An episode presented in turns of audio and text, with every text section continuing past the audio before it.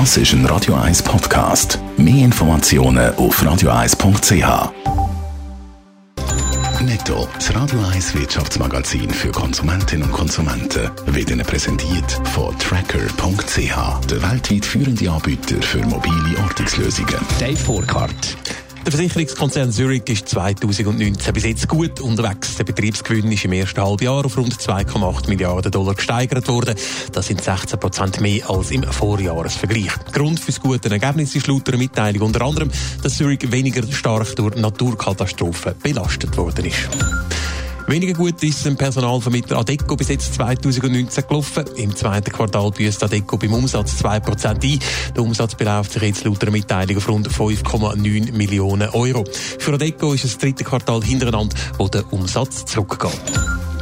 Das europaweite Zugangebot Interrail ist in Großbritannien ab nächstes Jahr nicht mehr gültig. Ab 2020 kann Großbritannien nur noch mit dem Britrail Pass bereist werden, teilt der Verband der britischen Eisenbahngesellschaften mit. Interrail und auch Eurail-Tickets sind ab dann nur noch im Eurostar-Zug bis London gültig.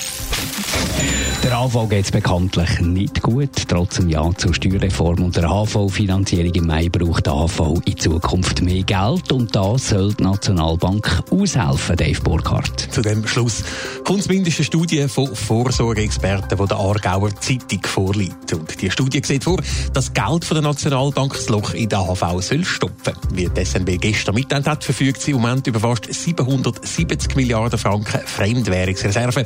Das sind so viel wie noch nie. Und von dem Geld sollen jetzt 500 Milliarden in einen speziellen Fonds eingezahlt werden. Und der Zinsertrag aus diesem Fonds der soll dann vollumfänglich in die AHV fließen. Die Studie geht davon aus, dass das bei einer Rendite von 2% bis zu 10 Milliarden Franken für die AHV wäre und das pro Jahr. Und nicht nur die AHV würde profitieren, die Nationalbank könnte auch ihre Bilanz entlasten, ohne dass der Franken würde aufgewertet werden. Ganz neu ist die Idee von Nationalbank Geld für die AHV aber nicht. Nein, das ist immer wieder mal Thema gewesen. So sind vor zwölf Jahren zum Beispiel 7 Milliarden aus Goldverkäufen von der SMB in die AHV geflossen.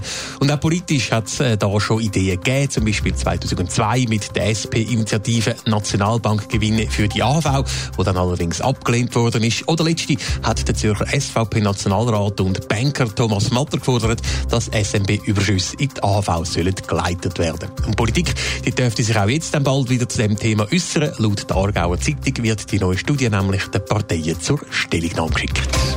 Netto, das Radio 1 Wirtschaftsmagazin für Konsumentinnen und Konsumenten, ist Ihnen präsentiert worden von Tracker.ch. Weltweit funktionierende Ortungslösungen.